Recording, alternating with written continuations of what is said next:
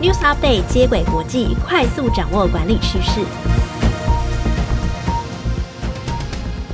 众朋友，大家好，我是经理人月刊采访编辑简玉璇，我是经理人月刊实习编辑陈田静，欢迎收听经理人 Podcast 的接轨国际。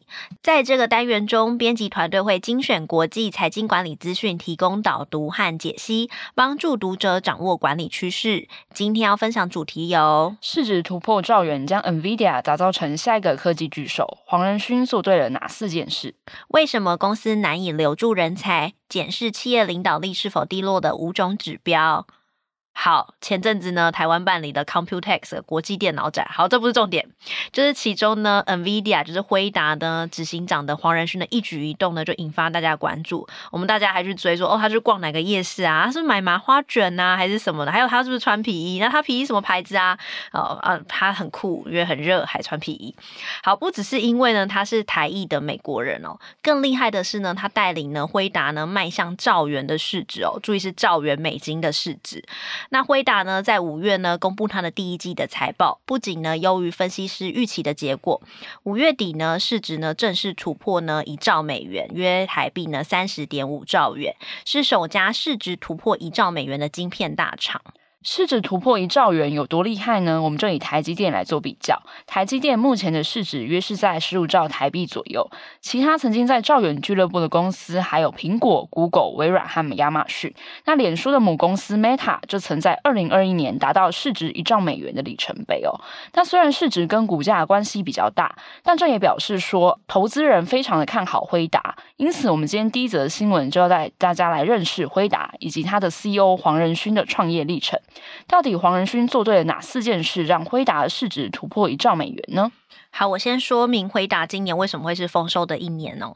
根据 CNBC 的报道呢，第一个是美国的联准会呢可能会放缓升息，所以景气呢有回温的趋势。那企业的营收和投资也会好转，这也是为什么它的股价可以飙涨的原因哦。第二个呢是 ChatGPT 呢带动生成式 AI 的投资，大家应该知道 ChatGPT 的母公司 OpenAI 是用微软的云端伺服器 Azure 来训练大型的语言模型。那 Azure 呢，它使用的就是 NVIDIA 的呃 GPU。除了 AI 之外呢，辉达它生产 GPU 还用在电脑的显卡、电动车、工厂机器人等应用。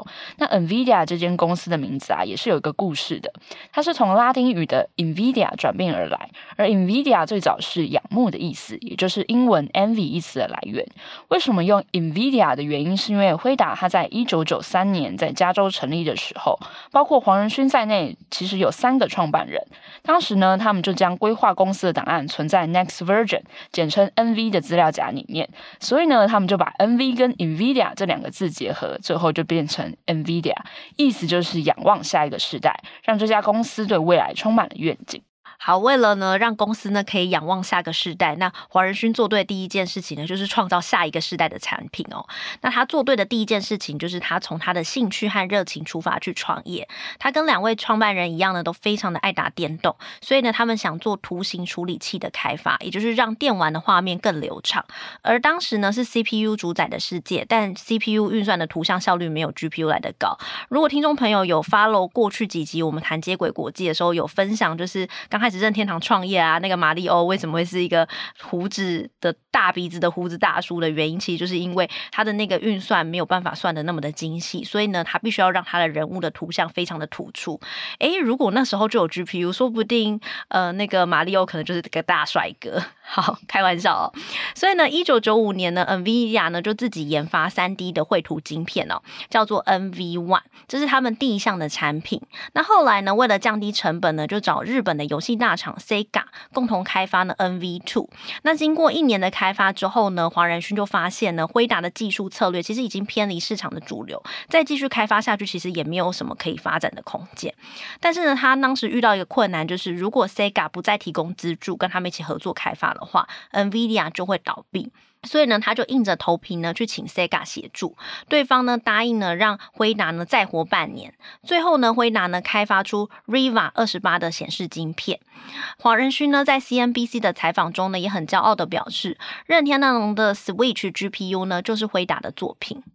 所以黄仁勋他做对的第一件事情呢，就是他以兴趣出发，找到使用者的痛点，并且转换成获利。同时呢，他也正视了错误，并且及时停损，才挺过了倒闭的危机哦。那第二件事情呢，就是要跟大家分享黄仁勋他抓准机会，不断的投资创新，开拓 GPU 的用途。其实呢，GPU 它原先都是用在图像处理的领域，但会跨到加密货币的挖矿或者是自驾车的领域，其实是因缘际会导致的。为什么这么说呢？早在二零零六年，呃，史丹佛大学研究人员他发现了 GPU 能够加快数学运算的速度，黄仁勋就在这里看到 GPU 其他应用的可能性，决定发展 CUDA 这个技术，使用者可以利用辉达的 GPU 来进行图像处理之外的运算哦。听起来很简单，但在当时是非常困难的，因为辉达呢要在 CPU 的模型规则下创造新的运算模式，也就是说，大家其实都一直用 CPU 来算，那你突然间要跳到 GPU，其实是非常难的。所以当时呢，决定投资的时候呢，很多人都很质疑，就是说，哦，这很高成本啊，你干嘛再去多做？而且呢，对辉达的客群来讲，CUDA 其实是他们不需要的功能，因为他们只需要把图像的运算处理好就好，不用其他的东西。所以呢，黄仁勋的选择呢，就像。是一场赌注。那现在来看呢，也证明说他真的押对宝了。这也是辉达可以踏入 AI 领域一个很重要的技术哦。那二零一二年呢，辉达呢就参加了史丹佛大学的视觉辨识竞赛。简单来讲呢，就是用 AI 来快速分类图像。那谁可以分类的比较快，谁分类的比较精准，谁就赢。那可以把它想成是一个 AI 界的奥运啦。哦，那当年的获奖者呢，就是用辉达的 GPU 来训练出来的模型，打败 Google、微软等巨头，拿下冠军。这也吸引了人。人工智慧的开发者的目光，因为 GPU 可以被用在 AI 的深度学习上。那第三件事情呢，就是辉达它舍弃了能带来短期营业额的非核心产品线，转而投入在更有价值的事业上。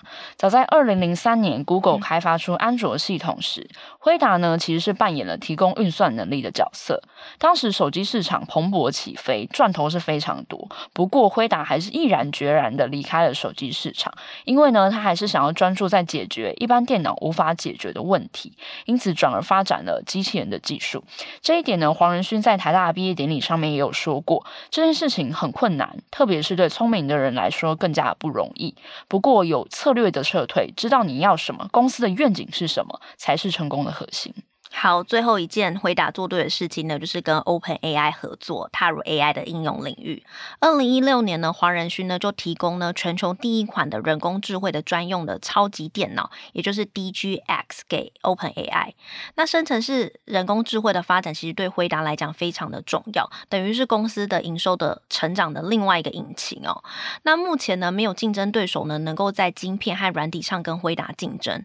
根据《华尔街日报》的报道，瑞银的分析师就估计啊，开发 OpenAI 的 ChatGPT 大约会需要一万个辉达的 GPU，你就可以想象，就是它的应用有多深多广，然后有多需要了。不过呢，辉达现在面临的挑战是，它要如何保持领先地位，因为它面临的对手呢，不只有同步开发 GPU 的 Intel，你要知道 Intel 其实已经从 CPU 跨到 GPU 了，苹果跟 Google 也开始在研发自己的 GPU 了。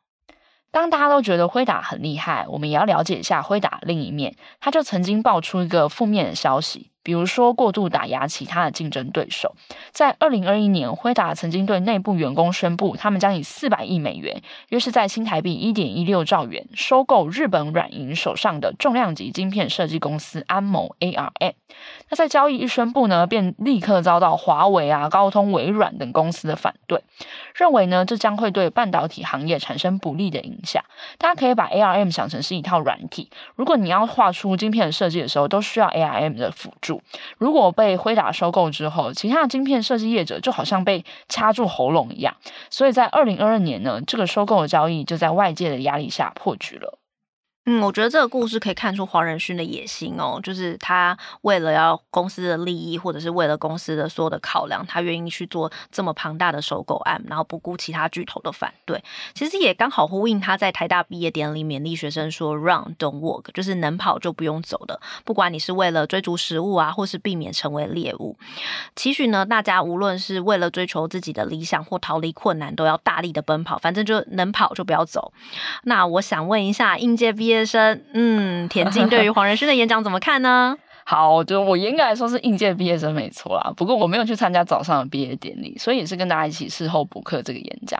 有些人呢会觉得这样的说法好像很功利，因为就是你要追逐食物或者是避免成为猎物，好像没有考虑到其他人的呃或者是合作伙伴利益。但我觉得这句话其实也反映 NVIDIA 或者是矽谷科技的竞争环境哦。如果你没有冲在前面，是很难去取得机会的。所以黄仁勋这么说呢，好像有他的道理。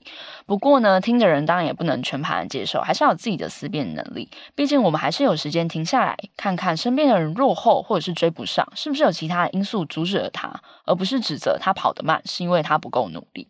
诶，我觉得这个反思蛮好的，也是让我们去看看说，企业除了在追求盈利，然后要冲第一、抢优先。的之外呢，那你对于社会环境的贡献是什么？其实你要回馈社会或对环境，它可能会让你的营业额的表现没有办法提升那么高。可是呢，这个也是你在这个社会中的价值跟地位哦，也是年轻人很重视的一项指标啦。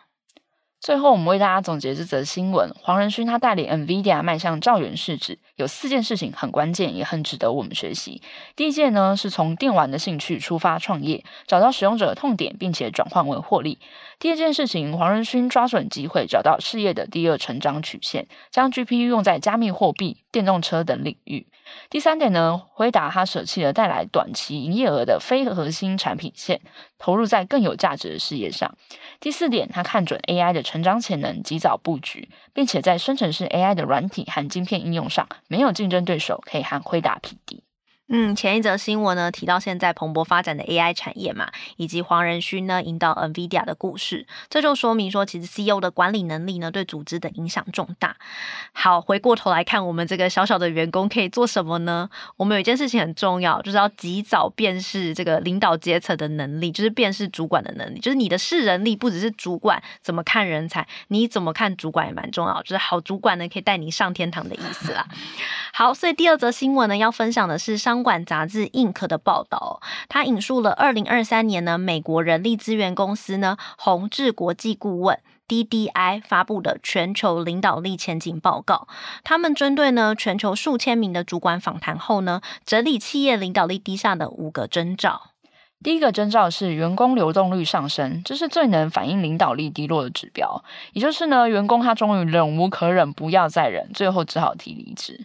为了防止有价值的员工走人啊，Inc 就建议组织应该要打造开放的沟通管道，以同理心领导，优先照顾员工的身心和福利。比如说呢，提供弹性的工作安排、心理健康资源等等。而 CEO 或者是其他的高阶主管，也必须要塑造出团结、以人为中心的企业文化。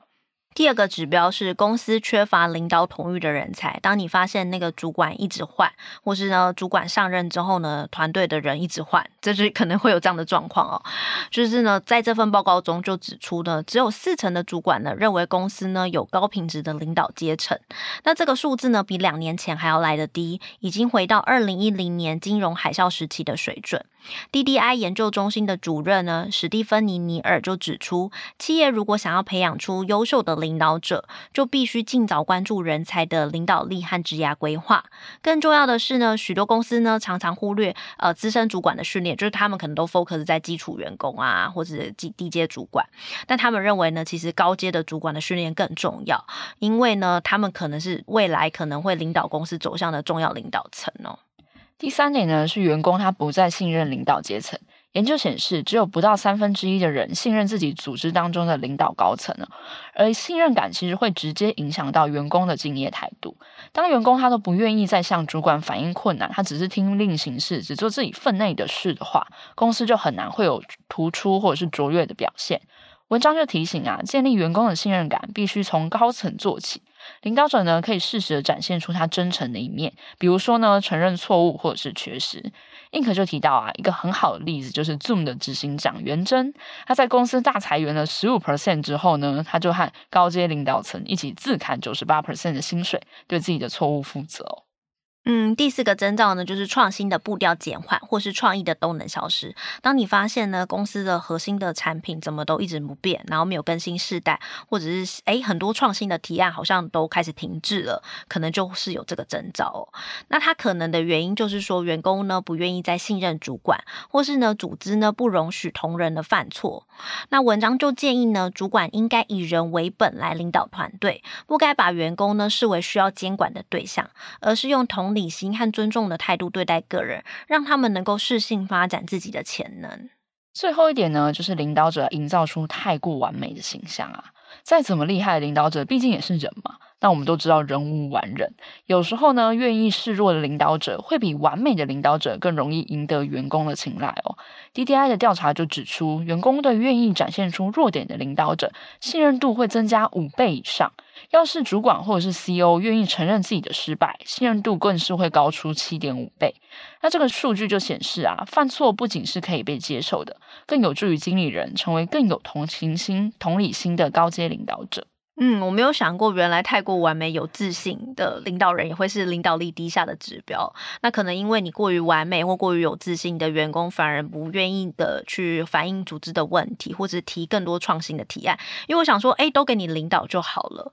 最后帮大家总结这则新闻，Ink 整理了辨识领导力低下的五种征兆。第一点，组织流动率上升；第二点，公司缺乏领导统一的人才。第三点呢，员工不再信任领导阶层。第四点就是公司的创新步调减缓，没有人敢提冒险或者是有挑战的计划。最后一点呢，则是领导者他营造出过于完美的形象，不愿意接受他人的指教，最后呢，导致没有同仁愿意对他说真话，失去员工的信任感。嗯，我想企业可以利用这五种征兆呢，帮企业自己做一个健康的检查，看企业如果有这些状况的话，怎么去对症下药。那很谢谢田静的分享。今天我们讨论了两则新闻，分别是市值突破兆元，将 NVIDIA 打造成下一个科技巨兽，黄仁勋做对哪四件事？为什么公司难以留住人才？检视企业领导力是否低落的五种指标。喜欢经理人 Podcast 的话，欢迎到 Apple Podcast 给我们五星好评。如果有职场困扰，希望我们解答，也可以填写资讯栏中的表单，我们将有机会邀请专家为你解答哦。以上内容由简玉璇、陈田静制作，谢谢大家的收听。经理人接轨国际，下回再见，拜拜，拜拜。